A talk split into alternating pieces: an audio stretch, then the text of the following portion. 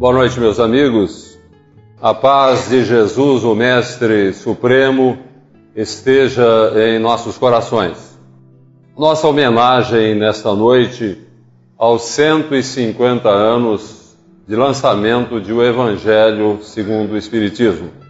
No capítulo 4 do Evangelho de João, ao célebre encontro de Jesus com a mulher samaritana.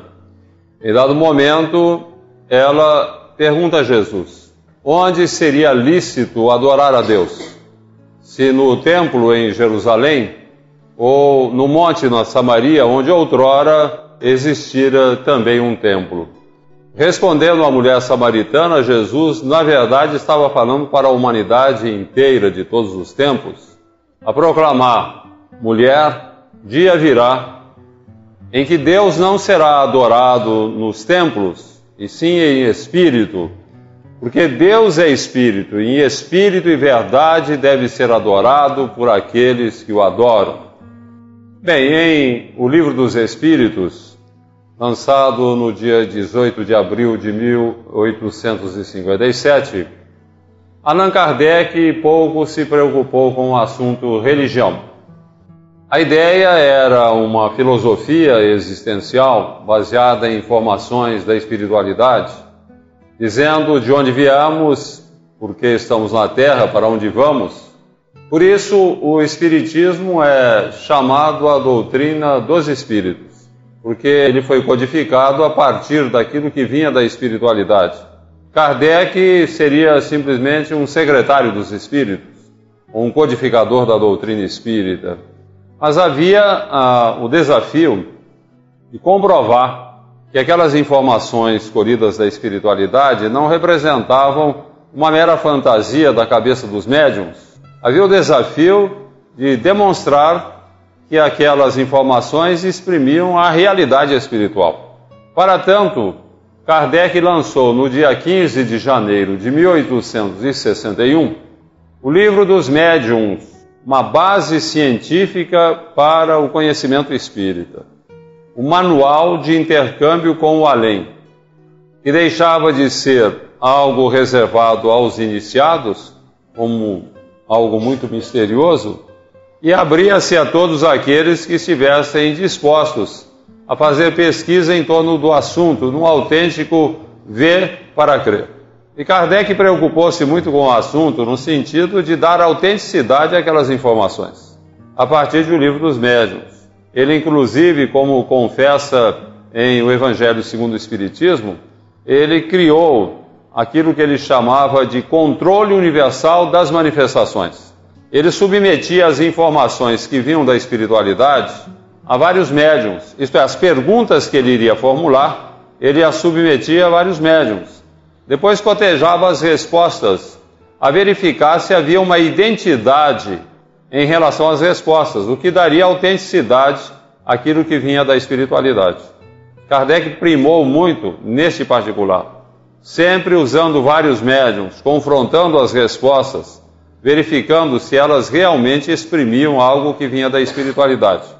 E havia também outros, outras vertentes de comprovação a partir do livro dos médiuns, como por exemplo com a utilização da mediunidade de efeitos físicos, que permite a materialização dos espíritos e se tornam visíveis, tangíveis. O fenômeno de materialização é espantoso. O espírito se torna visível e tangível a todos aqueles que estão presenciando o trabalho.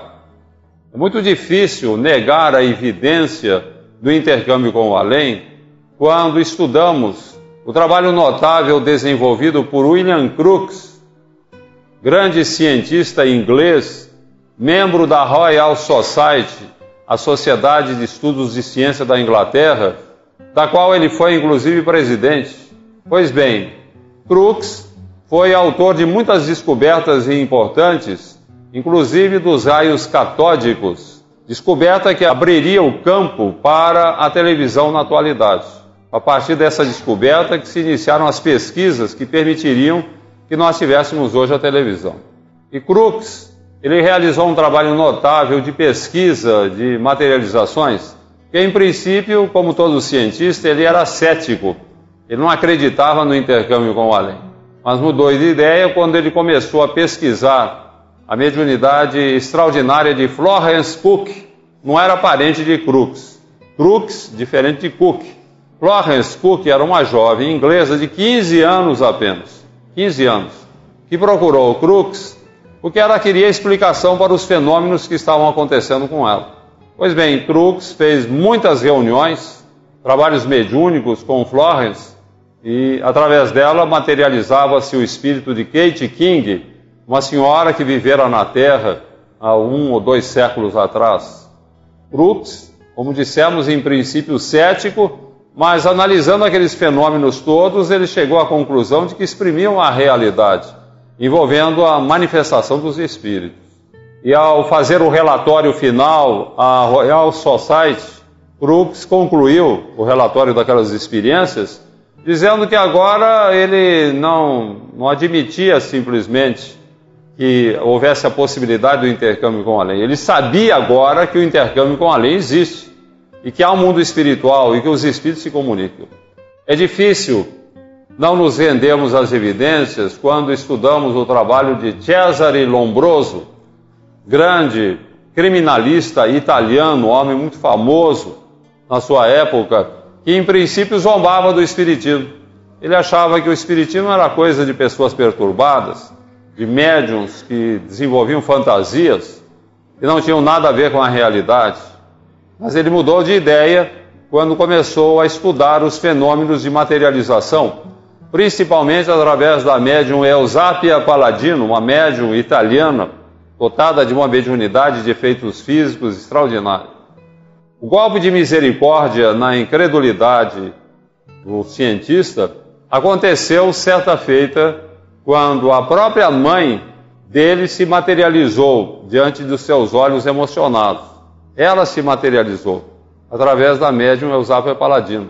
E Lombroso, quando faz a sua profissão de fé espírita, ele confessa que se envergonhava de ter combatido o espiritismo Porquanto agora ele tinha absoluta convicção da manifestação dos espíritos. Porquanto uma humilde camponesa italiana conseguira um prodígio jamais alcançado por nenhum cientista.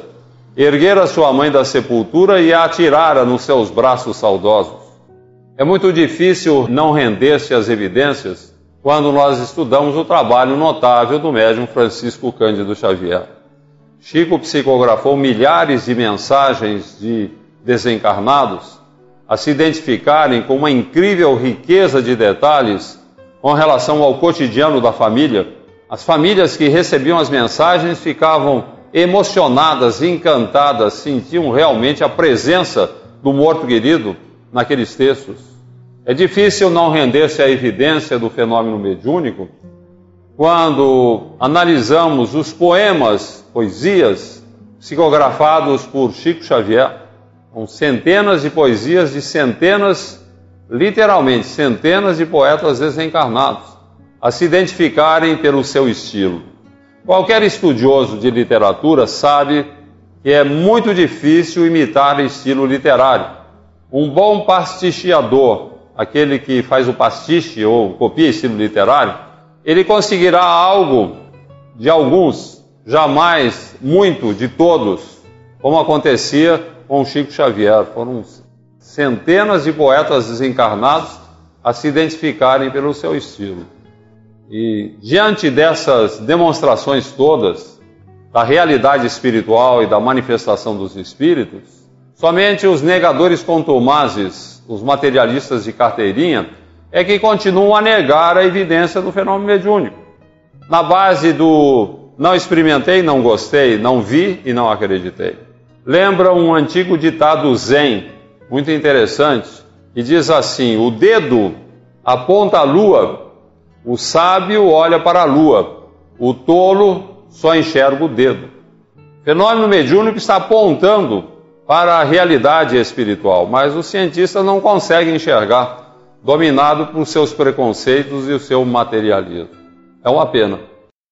Em princípio, Kardec não se preocupou em situar o Espiritismo como uma religião, em apresentar as consequências religiosas do Espiritismo. Segundo Leon Denis, outro grande filósofo espírita, foi contemporâneo de Kardec, o Espiritismo não seria a religião do futuro, mas o futuro das religiões. E vês que os princípios espíritas não consubstanciam meros princípios, e sim leis de caráter universal que regem a evolução do espírito humano, como a lei da reencarnação, que preceitua que as experiências na carne sejam repetidas e repetidas tantas vezes quantas forem necessárias, até que o espírito aprenda as lições da vida. A lei de causa e efeito, que preceitua que recebamos sempre de conformidade com o que fazemos, a fim de aprendermos o que devemos e o que não devemos fazer.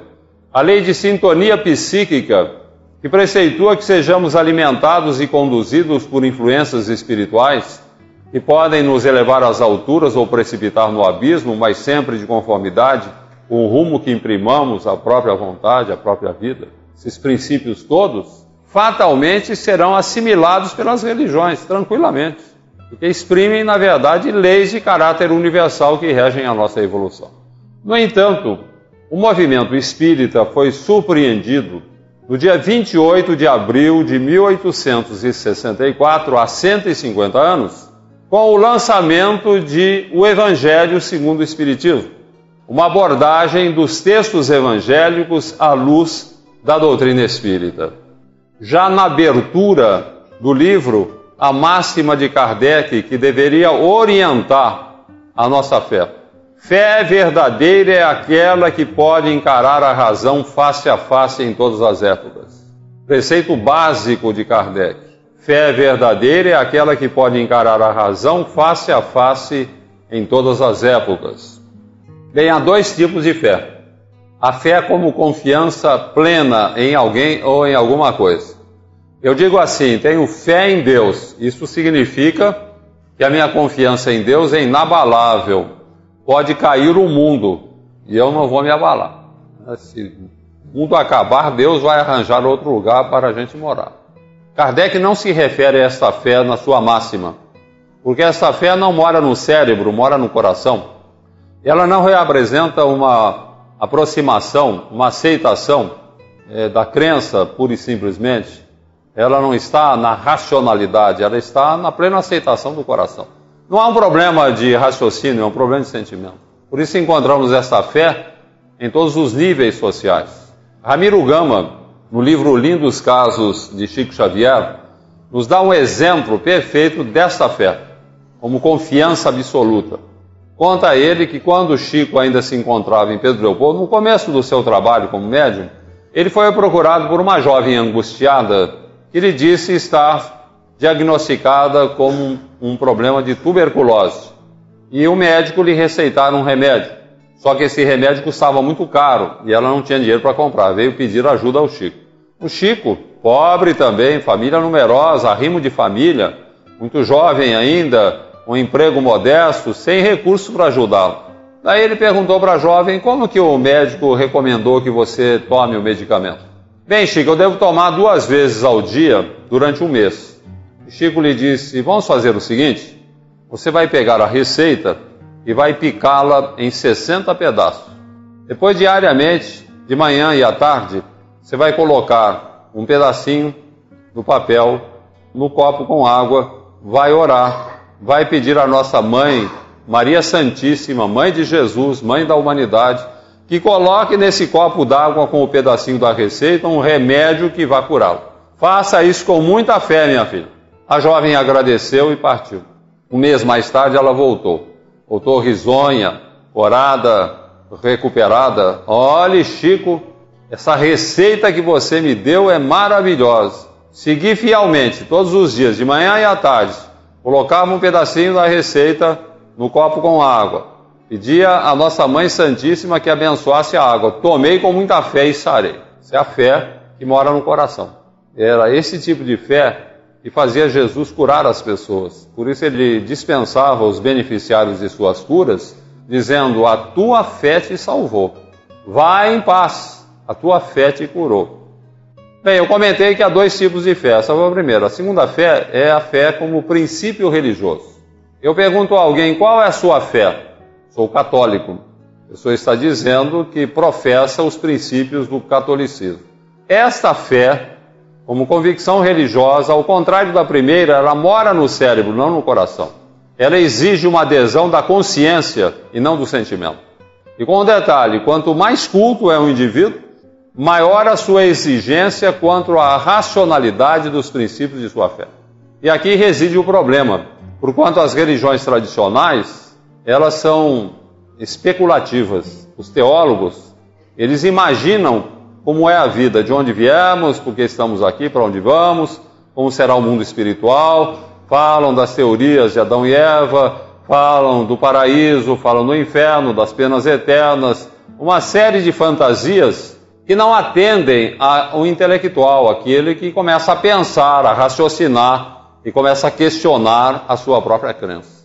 Uma senhora, professora, muito estudiosa, muito culta e inteligente, procurou um padre e lhe perguntou: Padre, eu gostaria que o senhor me respondesse uma pergunta. Eu estou muito angustiada e eu queria saber por que o meu filho nasceu com a síndrome de Down.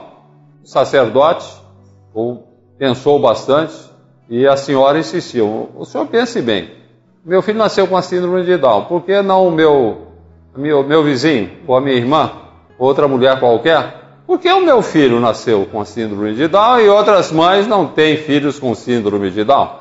O sacerdote falou longamente da interação que há entre a mãe e o filho deficiente mental ou físico. Ele falou assim: filhos especiais pedem mães especiais. Então é um carinho maior, é um cuidado maior, uma solicitude maior, é uma bênção de Deus essa ligação da mãe com o filho deficiente.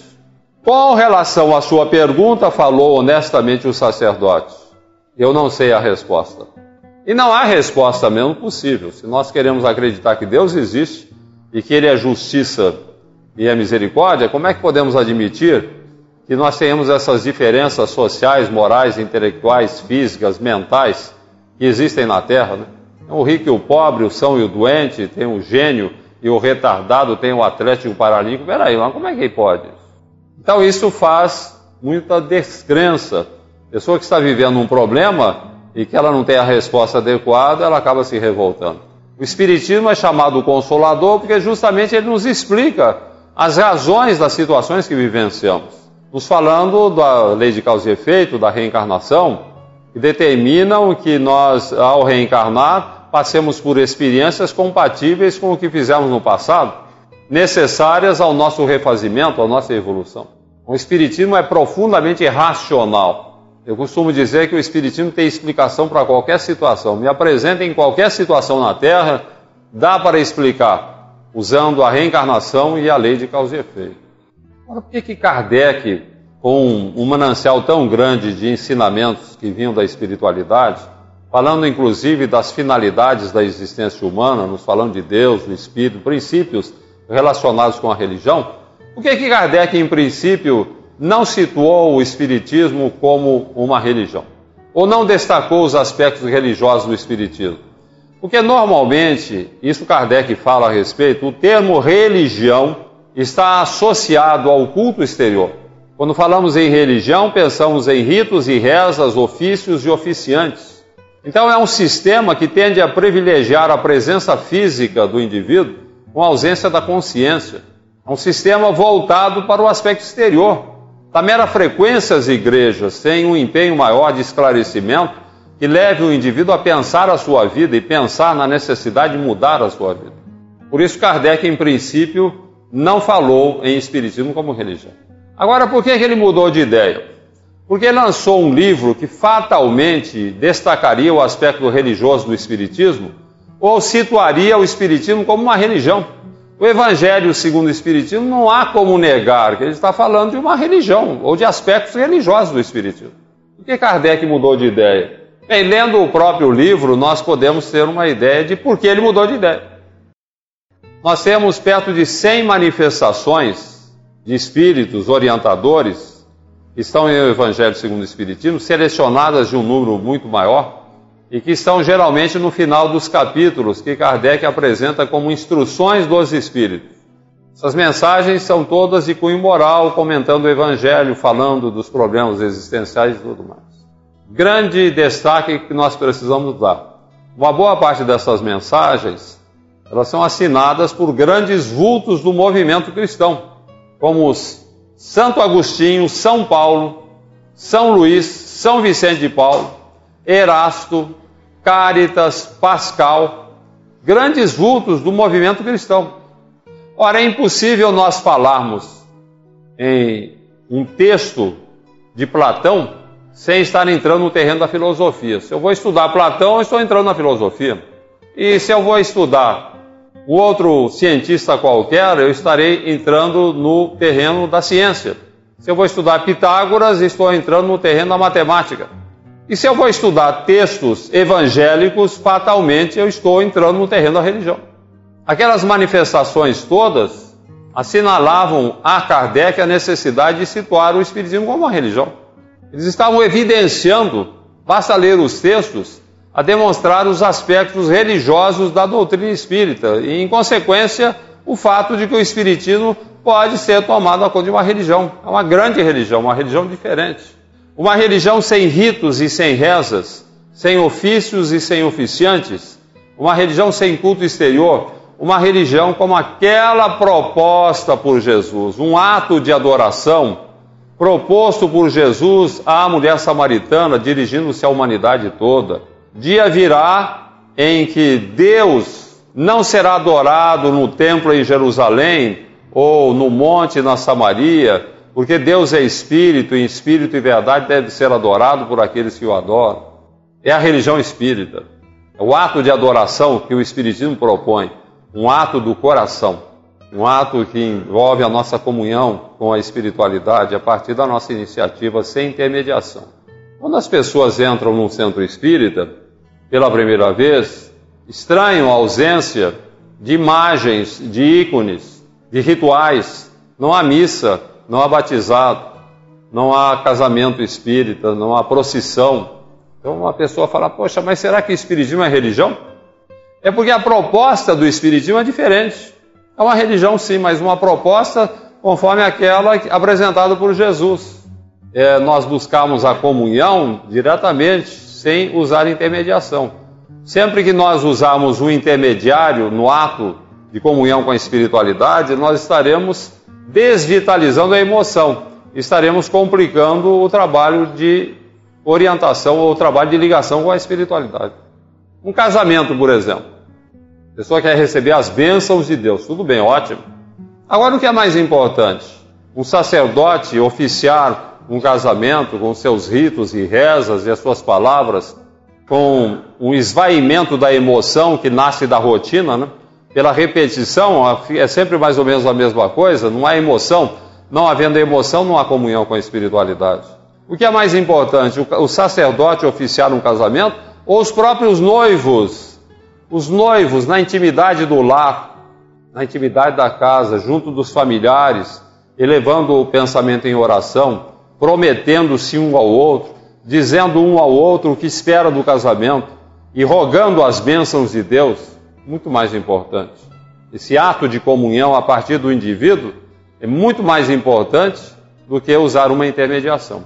Elizabeth Barrett Browning, grande poetisa inglesa, tem dois poemas considerados os mais belos poemas da língua inglesa. Eu elegeria esses dois poemas assim como um roteiro com relação ao que o noivo deve dizer para a noiva e vice-versa, quais os sentimentos que eles devem mobilizar, como é que eles vão conversar pedindo as bênçãos de Deus. Primeiro, o noivo falando da natureza de seu afeto, de seu amor. Amo-te quanto em largo, alto e profundo minha alma alcança, quando transportada sente alongando os olhos deste mundo os fins do ser, a graça entresonhada. Amo-te em cada dia, hora e segundo, a luz do sol na noite sossegada. E é tão pura a paixão de que me inundo quanto o pudor dos que não pedem nada. Amo-te com o doer de velhas penas, com sorrisos, com lágrimas de prece e a fé de minha infância ingênua e forte. Amo-te até nas coisas mais pequenas, por toda a vida, e assim Deus o quisesse, ainda mais te amarei depois da morte. A noiva, falando ao noivo de como espera ser amada por Ele. Ama-me, por amor do amor somente. Não digas amo-a pelo seu olhar, o seu sorriso, o modo de falar honesto e brando. Amo-a porque se sente minha alma em comunhão constantemente com a sua. Porque pode isso tudo mudar em si mesmo ao passar do tempo ou para ti unicamente.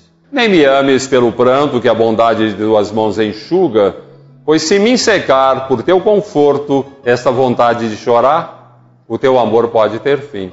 Ama-me por amor do amor somente, assim me has de querer por toda a eternidade. Um casamento assim, com esse grau de entrega dos noivos, dizendo um ao outro o que espera do casamento e exorando as bênçãos de Deus, não tenhamos dúvida que vai ser um casamento abençoado por Deus. Um casamento capaz de resistir aos problemas do dia a dia, envolvendo filhos e finanças, e, sobretudo, a dificuldade sempre presente de um perfeito entendimento entre dois seres que são opostos, são diametralmente opostos. O homem e a mulher, o cérebro e o coração, a razão e o sentimento, a força e a sensibilidade. Mas com esse tipo de casamento fica mais fácil acontecer a perfeita integração do casal na vida em comum.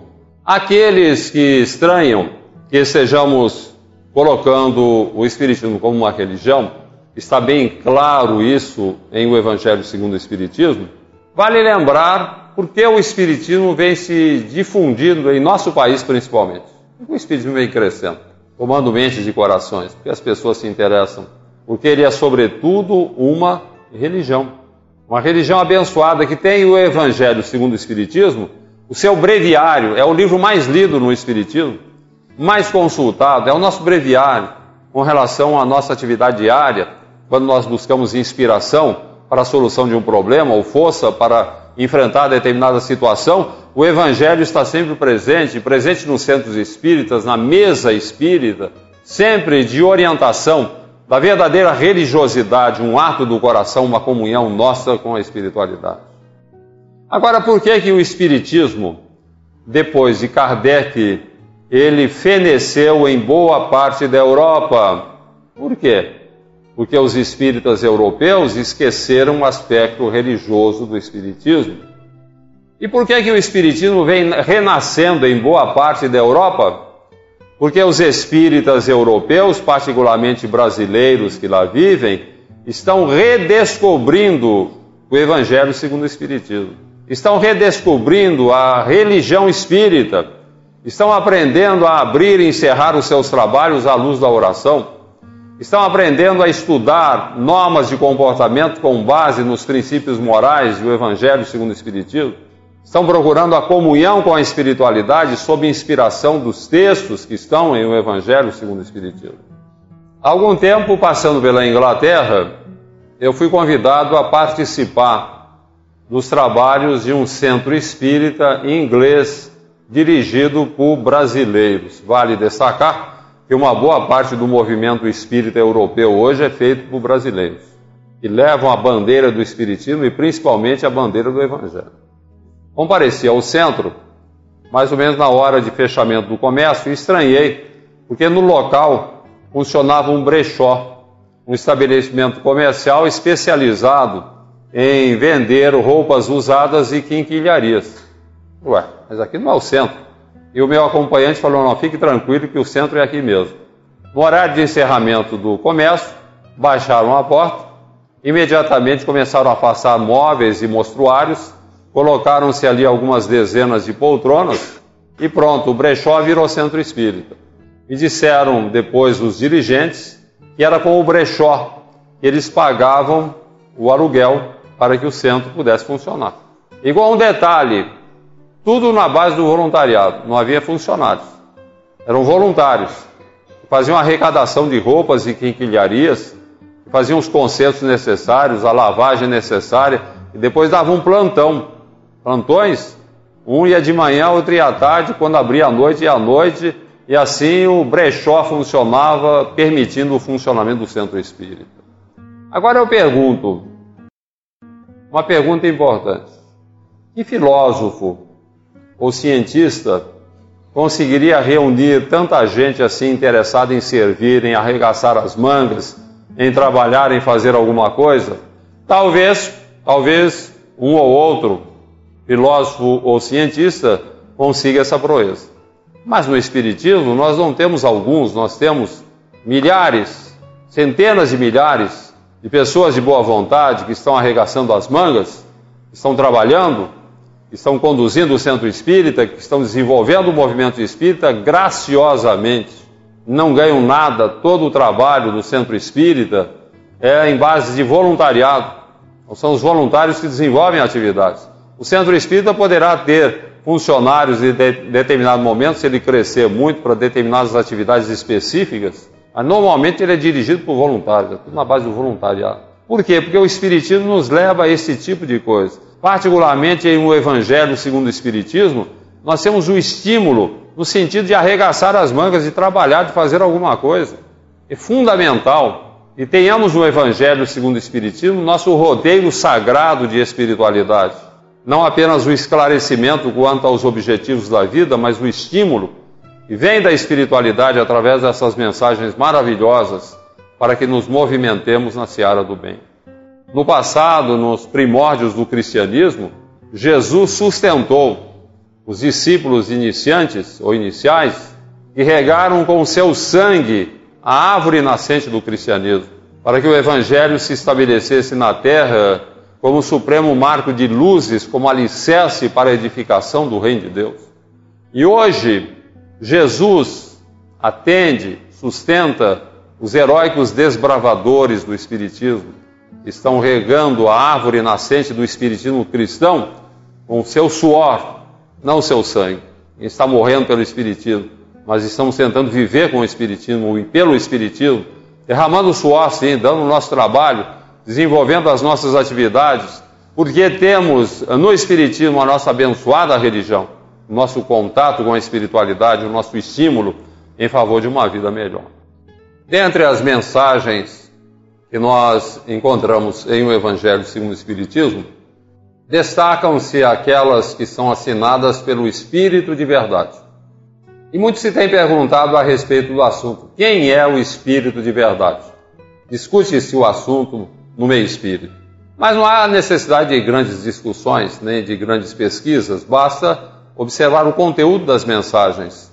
Todas elas, percebe-se claramente, são emanadas da esfera do Cristo, por intermediação, já que nós não temos na Terra nenhum médium capaz de receber o pensamento de Jesus.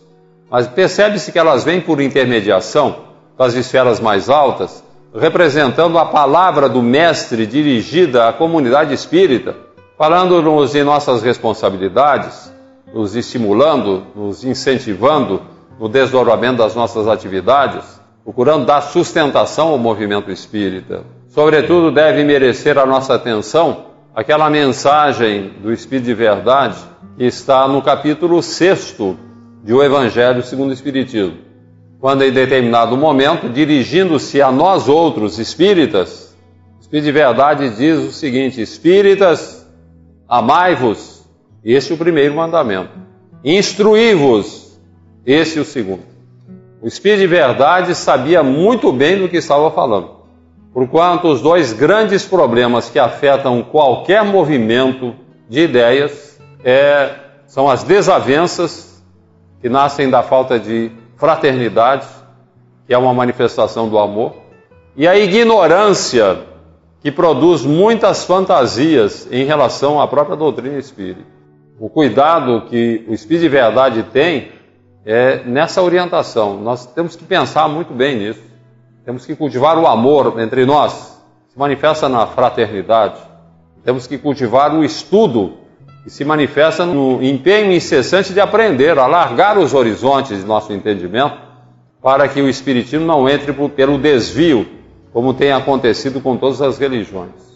Um confrade espírita, conhecedor profundo do movimento espírita, ele costuma brincar comigo dizendo: Pois é, o Espírito de Verdade recomendou que nós devemos nos amar, então os espíritas odeiam-se amorosamente, seguindo a recomendação de Jesus. Odeiam-se amorosamente. E ele diz mais: o movimento espírita, isso é verdade, qualquer conhecedor do espiritismo, do movimento, sabe disso. O movimento espírita, ele desenvolve-se não por multiplicação, mas por divisão. O espírita briga aqui, abre um centro espírita colar. Ele briga a colar, abre um centro espírita além. Então o movimento espírita ele não está unido em torno de um objetivo comum, porque falta realmente fraternidade, falta amor. Falta aquele empenho no sentido de efetivamente estarmos interessados em ajudar o nosso semelhante. Fazer alguma coisa e nos ligarmos aos companheiros de uma forma afetiva para que estejamos realmente produzindo em termos de espiritismo. Há muitas dissensões no meio espírita, muitas separações, muitos centros espíritas conturbados, porque as pessoas se esquecem de exercitar esse amor preconizado por Jesus. Eu fico pensando o que aconteceria com o cristianismo se Jesus, na primeira materialização diante do colégio apostólico, ele viesse criticando os companheiros, exaltado com o comportamento de todos, porque não foi brincadeira o que o colégio apostólico fez. Um companheiro o traiu, outro negou três vezes, negou três vezes conhecer Jesus, que seria justamente o chefe de todos, Simão Pedro. E todos os demais haviam fugido vergonhosamente Ninguém acompanhou Jesus, ninguém defendeu Jesus, ninguém se dispôs a morrer com Jesus. Todos fugiram amedrontados. O medo foi mais forte do que a amizade, mais forte que o dever, mais forte que a gratidão. O medo nivelou a todos, situando-os por indignos beneficiários daquele mestre excelso que, mesmo ante as perspectivas da morte degradante, não perdera por um instante sequer a serenidade que marcava suas atitudes. Jesus tinha muito a criticar, mas não fez nada disso. Se ele viesse com críticas, talvez o movimento cristão acabasse ali. Ele não fez nada disso, não. Ele limitou-se a cumprimentar os companheiros, desejando-lhes paz e bom ânimo, para convocá-los em seguida para a gloriosa disseminação de seus princípios em favor da edificação do reino de Deus. Foi isso que Jesus fez. Lembro na última oportunidade em que o Mestre esteve com os discípulos, naquela reunião à noite, logo antes do início do drama do Calvário, quando Jesus, em determinado momento, dirige-se aos discípulos, eu diria, dirige, estava se dirigindo à humanidade inteira, para dizer assim: um novo mandamento vos dou, que vos ameis uns aos outros, como eu vos amei. Nisto todos reconhecerão que sois meus discípulos se vos amardes uns aos outros, como eu vos amei. Está aí a recomendação do Espírito de verdade. Jesus a reiterar a sua recomendação anterior. Nós não precisamos ter esse amor mais intenso que caracteriza as pessoas que têm uma ligação mais profunda, mas o amor que se manifesta na fraternidade. É, não impede de compreender o companheiro, de relevar as suas faltas, de ajudá-lo em suas dificuldades, para que possamos preservar a união dos espíritos. Se o primeiro mandamento do Espírito de Verdade, Espírita, instru... é, amai-vos este, o primeiro ensinamento, se esse primeiro mandamento tinha por objetivo preservar a união dos espíritas, o segundo mandamento, espíritas instruí-vos, tinha por objetivo preservar a integridade do conhecimento espírita dentro daquilo que se convencionou chamar de pureza doutrinária. Estudo é indispensável para que seja preservada a pureza dos princípios espíritas e não aconteça o que vem acontecendo no movimento espírita por ignorância. Um confrade me contou que ele participava de um grupo mediúnico, foi conhecer o grupo mediúnico, participar da atividade. Em dado momento, na prática mediúnica, ele levou um susto, porque um médium estava emitindo sons que pareciam mugidos Mu! Mu! Mu! Ele assustou-se, mas o dirigente da reunião logo procurou tranquilizá-lo. Não se preocupe. É a bolinha, vaca de minha propriedade, que desencarnou na semana passada e ela está se manifestando. Eu pedi já aos vaqueiros do além que a levem para os pastos do infinito. Mas da onde que esse confrade tirou a ideia de que o animal se manifesta em reunião mediúnica?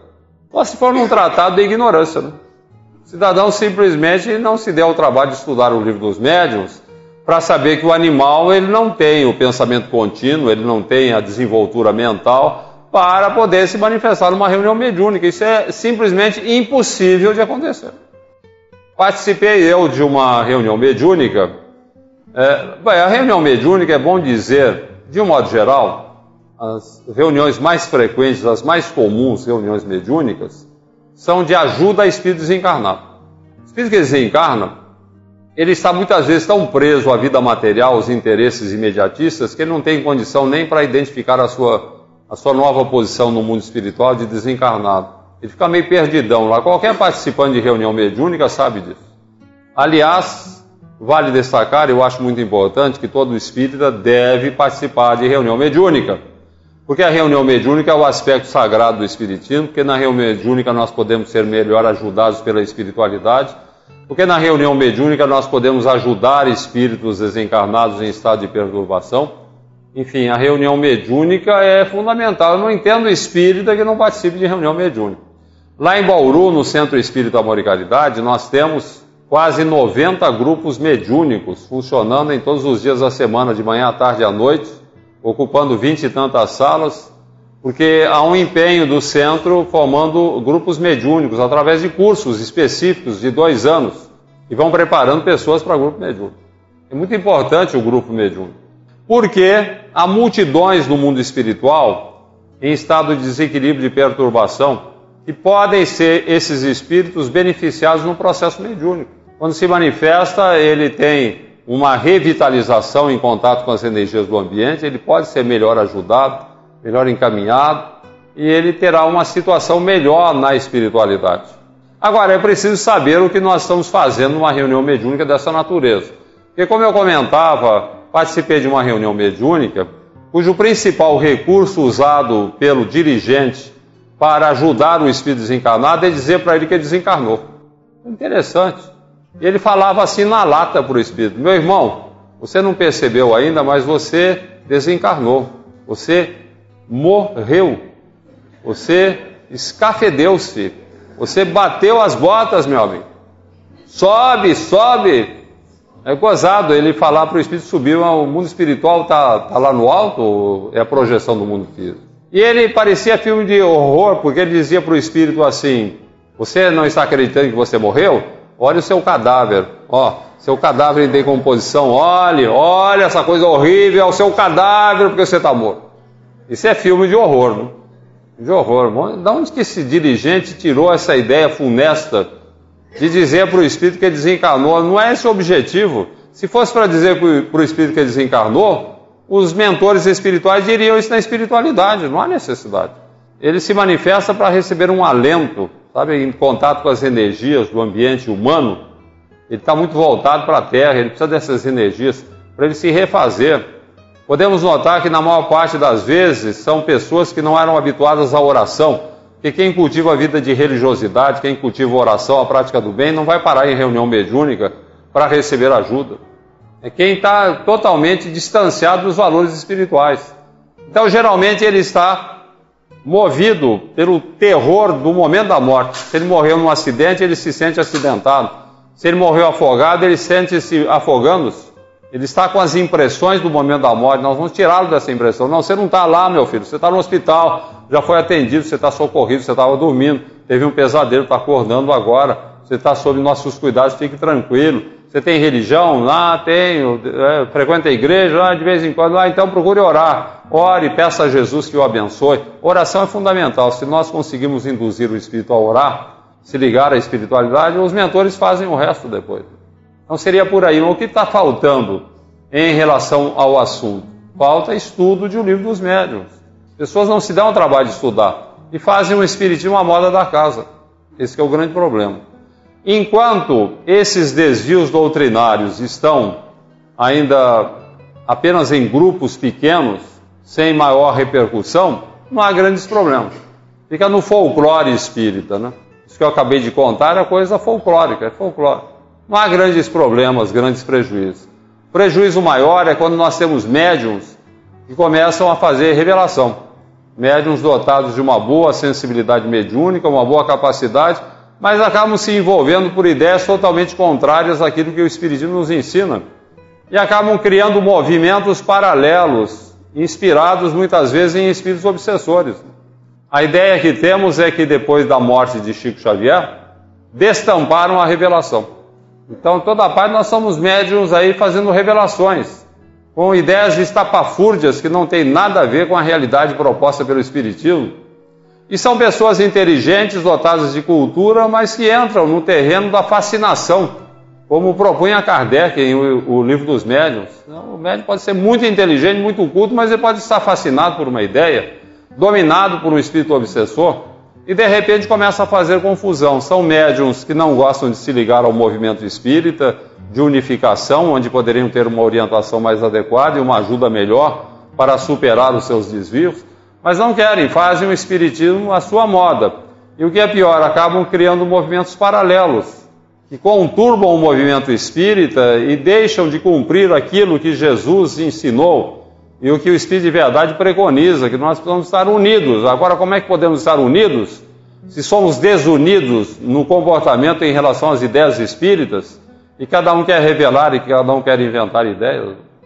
Não é possível que nós tenhamos um espiritismo realmente produtivo se nós estamos empenhados em divulgar ideias que não são compatíveis com aquilo que a doutrina espírita nos ensina. Então, entendo que é muito importante que nós espíritas estejamos atentos à recomendação do Espírito de Verdade. Busquemos o amor, esse amor que se manifesta no empenho da fraternidade. Nós temos que gostar dos companheiros, temos que superar antipatias, muitas vezes acontecem, então, temos que aprender a nos estimarmos uns aos outros e sempre buscando a instrução, sempre tendo por base o livro dos médiuns. Nós temos a orientação precisa relacionada com o intercâmbio com a lei. Eu acho que nós espíritas fomos agraciados por uma grande bênção. O Espiritismo é, sem dúvida alguma, a mensagem mais importante já oferecida à humanidade nestes tempos de transição. Não há nada que se assemelhe ao Espiritismo ele é profundamente esclarecedor, é profundamente consolador. É uma maravilha de Deus, nos dá aquilo que eu considero mais importante na existência humana, que é a segurança de viver. Mas é preciso que correspondamos às expectativas da espiritualidade quando colocou em nossas mãos o conhecimento espírita.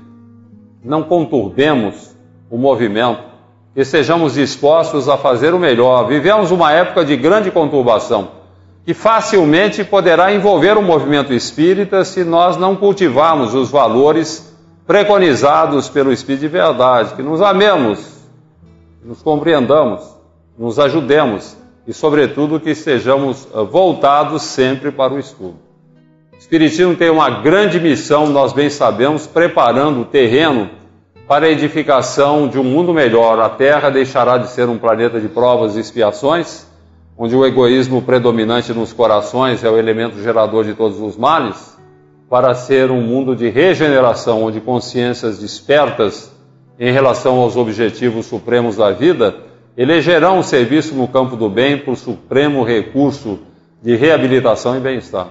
Fundamental, portanto, que nós espíritas não entremos para o desvio e não sejamos elementos de conturbação dentro do movimento espírita, procurando fazer o melhor.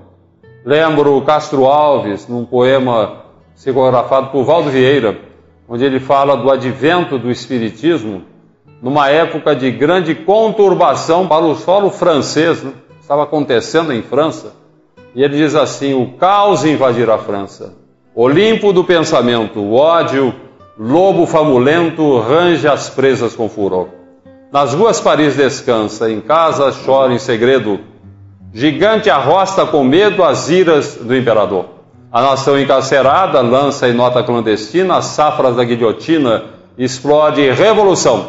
Lê Rousseau à luz da vela, esmurra as grades da cela, protesta rugindo em vão. O frio invadir os templos.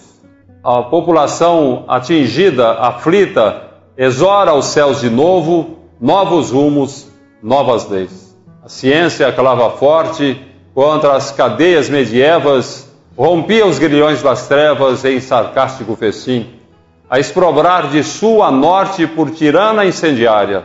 Dominemos, Deus é nada, a morte é o portal do fim. Ninguém na fé militante. Uma morte em fúria galopa pelos campos da velha Europa. Na África, a abjeção. Na Austrália, o progresso infante. Na Ásia, o suor dos párias rola em bagas milenárias. Na América, a escravidão. Mas o espaço se descerra. Jesus, do esplendor dos sóis, convoca gênios e heróis a iluminar o porvir.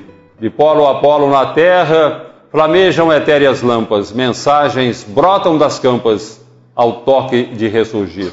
Aos clarões da imensidade, Kardec chega e inaugura a doutrina viva e pura da razão à luz do bem. O Espírito de verdade semeia a divina messe, o Evangelho reaparece nas vozes do grande além. Falam tumbas, dançam mesas, nascem livros, surgem almas, luzem preces, chovem palmas, hosanas aqui e ali.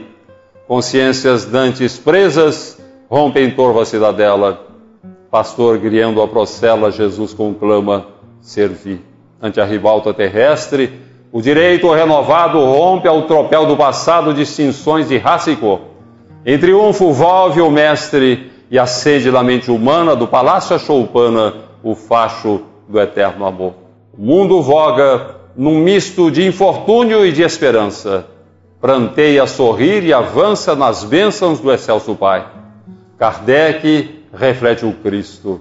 Desfralda em bandeira à frente o convite permanente: Espíritas, trabalhai. Jesus nos abençoe.